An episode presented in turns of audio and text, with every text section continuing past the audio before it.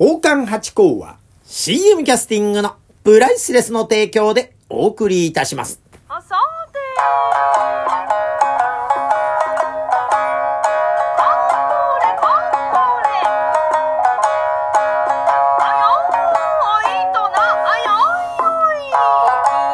松野屋八甲でございます。水金土日の夕方6時は宝冠八甲よろしくお願いします。というところでございまして、いやー、皆さん読んでいただきましたか？週刊現代さん。えー、来週の月曜日にまた新刊が発売されますので、えー日曜日まではこの週刊現代あると思います。このね、週刊現代、オレンジ色の、あの、表紙のものでござい。ガンは怖くないっていうのが真ん中に保存大大特集版というね、風になってまして、まあもちろんね、あの、こういう週刊誌でございますから、大人のね、えー本でございますから、まあ多少ね、グラビアありますが、そんなにあの、際どい版じゃないので、えー、あの、女性の方も撮っていただけるかと思います。でね、あのーやっぱりでも、ね、そうは言いながら、あのお座敷なんかで、あの買ってくださるね、お姉さんなんかが、やっぱちょっとね、最初は抵抗ありましたが、なんか開いてみると全然そんなことないんですね、なんてことで、えー、言っていただきまして、なんかすごく記事も大変面白い、記事が多ございますから、ぜひぜひあの内容も含め、えー、読んでいただけたらと思います。でね、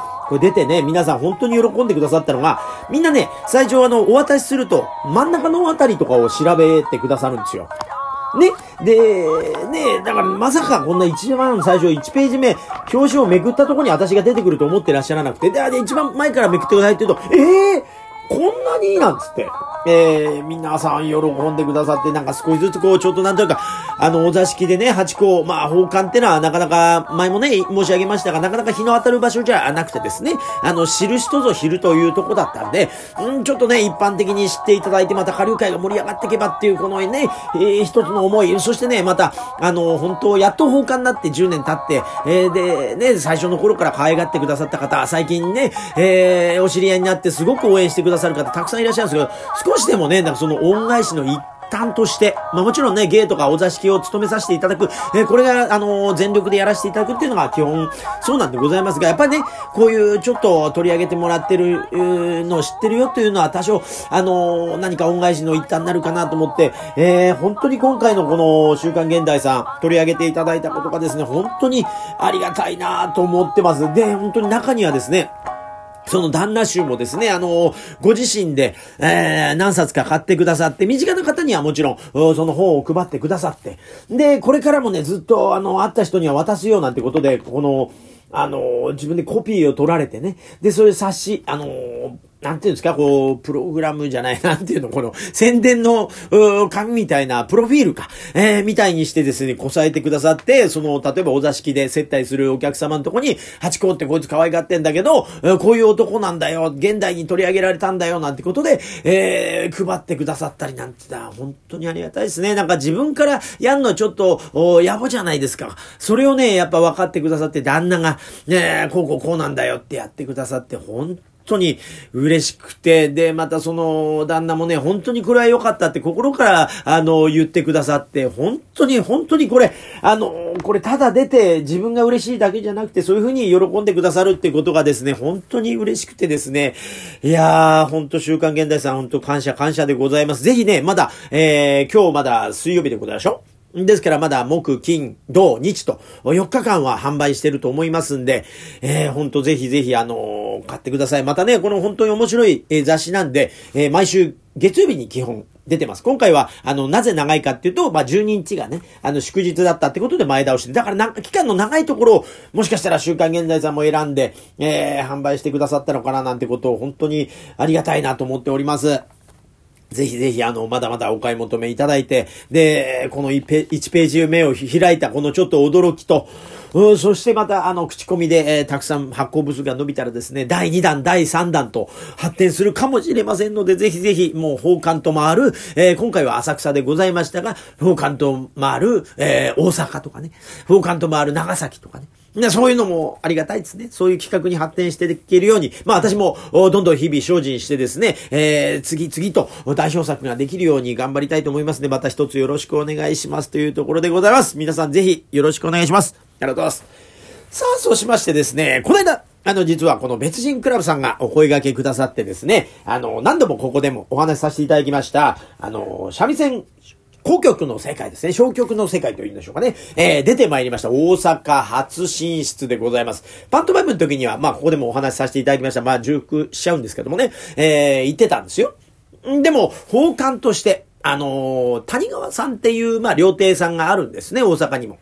で、そこにですね、もうそれこそ7年ぐらい前に、一回お声掛けいただいたんですけど、その折り合いが、その日程とかの折り合いがつかなくて、そのまま流れちゃっててですね、大阪進出がなってなかったんです。それをですね、この別人クラブさん、この現代のありがたいとこですね、このラジオトークで知り合って、そしてまた、ラジオトーク、こう飛び出してくださったのが別人クラブさんで、で、浅草の木馬亭というところに、えー、えー、一流祭テーナーさんの独演会に、えー、見に来てくださって、それでなんかできないかなで実際にこう、会を開いていただいてってところで本当にありがたいです。本当にありがとうございます。別にクラブさん。いつも知恵袋としても、えー、本当に知恵をいただいて本当ありがとうございます。で、この大阪、やっぱ最高ですね。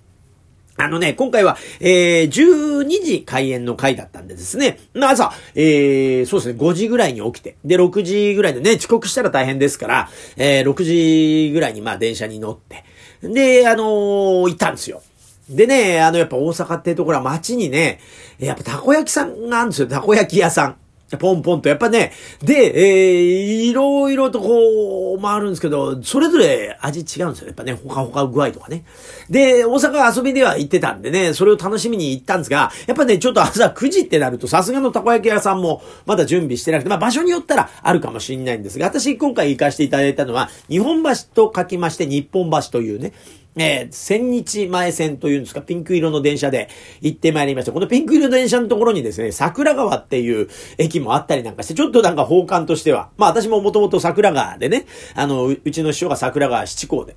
で、私も桜川八甲だったんですね。で、5年前に独立しまして、えー、松野屋八甲って。まあもちろん桜川って言ってもよかったんですが、せっかくね、えー、大師匠の方から松野屋という名前を残してくれなんてことでありまして、その帝語をね、継がしていただいたということがありますから、も私は、えー、看板の、えー、沖屋の看板も松野屋ですし、えー、帝語も松野屋に改めたというところでございました。えー、ですからね、ちょっとゆかりがあるなと思って、すごくそれも嬉しくて。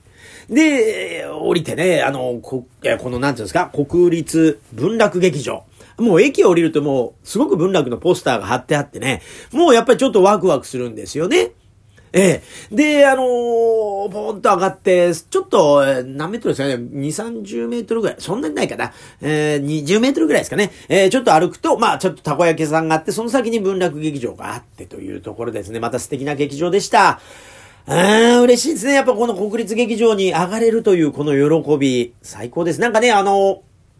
聞いたところによりますと、一般の、この会で盛大にやるためには、やっぱ、この文楽劇場しかないんだそうですね。やっぱあの、劇場はたくさんあるんですね。だから吉本さんとか松竹さんが持ってる劇場は。でもやっぱこれお笑いの芸人さんの小屋でございまして、やっぱその企業に、えー、企業というかその事務所に関わってらっしゃる方しかやっぱ上がれないということで、えー、一般の例えば小歌、ハ歌とかね、そういう和のものの踊りの会とかってなると、やっぱ文楽劇場に上がらせていただくんですよ、なんてことをお話しされてて。でもね、その、うことで国立劇場、もうね、あのー、東京の半蔵門の国立劇場、国立演芸場を出させていただきまして、これでね、国立文楽劇場も上がらせていただきましたから、少しずつこう、国立劇場に上がれるという、この、ナショナルシアターでございますからね、嬉しいなと思って。で、今回ね、あのー、楽屋も、あのークジャク師匠と一緒の楽屋に、えー、していただきましてね。これがまた嬉しかったですね。やっぱ楽屋が一緒ってのはね、まあもちろん打ち合わせの時からもう本当に優しいほがらかな師匠で、もう笑いの、大差なこの間をね、えー、どんどんどんどん埋めて楽しくさせてくださる師匠なんですが、楽屋で、えー、もう本当に、あの、司会なんで、えー、こう、なんですかね、書類もまとめつつ、私と会話しながら笑わせてくださったりなんか、本当に素敵ないい師匠でございました。なんかね、亀戸で、あの、東京ですね。東京の亀戸で、えー、月1ぐらいで、えー、独演会されてるそうなんですね。で、そこにも八子さん出てくださいなんてことを言ってくださったんで、えー、私が出ることもあると思います。近々。ね、まだ何も決まってないですけど、あのー、そんな時はですね、ぜひ東京の方々、えー、亀戸の寄せでですね、クジャク師匠と私の連携を見ていただけたら嬉しいな、なんてことを思います。で、クジャク師匠、ほんといい方でしたね。で、あのー、別人クラブさん、ね、これあのー、素晴らしかった。私の三味線弾いてくださったんですが、あのね、お話聞いたらね、まだ三味線を始めて9ヶ月なんそうですよ。驚きました、その凄さ。これね、どうすごいかって言うとね、普通ね、9ヶ月ぐらいだったら、あの、桜、桜から大体、コータとかハウタの三味線ってやるんですよ。桜、桜ってあるじゃないですか。で、それでいっぱいなはずなんですよ。初めての発表会とかそういうものだったらね、桜、桜が一曲、えー、弾けたらいい。またね、弾き歌いができたらもっといいぐらいの話なのに、別人クラブさん9ヶ月なのに、深川と、えー、カラカサと、えー、カッポレ。これをやってくださったんですよ。で、しかもね、これね、普通、あの、アンプじゃなくて譜面を見てやるんですよ。でもこれがアンプされてて、でも驚きました。どんだけこう、地頭とこう、なんつ、なんでもできる才能すごいっすね。いやー、驚きました。で、またね、カッポレに関してはですね、ちょっと途中で、こんなアイデアどうかなんてことでね、あの、私の手拭いを、こうね、パッと出してくださって演奏のね、カッポレ始まった途中でね、で、8個8個なんてね、で、呼んでくださってこう、これこれこれなんつって。あ、なんですか？私の手拭いじゃないですか？え何？私にも？何？三味線弾かせろ？あ、そうですか？なんて、こう、だから、お座敷の一風景を、え即興で一緒にやらせていただきまして。で、またお酒に芸者衆とね、えー、飲んで酔っ払ってしまうという、こうね、なんかあの、下りもあったりなんかし、私も、私も踊りながらね、あなた酔っ払ってるよなんてことをやりながら掛け合いでやらせていただいて、だからね、普通の、あのー、回とはまた違ったすごい楽しみが多い、えー、回でしたね。で、また、クジャクショーもいつもは司会だけなのは、落語もされたってんでね、私も見ててね、やっぱクジャクショーのね、い、一曲一曲ね、解説があって、これがね、普通の回と違ってですね、やっぱ前のめりに聞きたくなるような、えー、回になってまして、非常に最高な回でした。あ、もう時間の方がなくなってきました。大阪ね、最高でございました。えー、ぜひ皆さんも大阪行ってみてください。えー、ありがとうございました。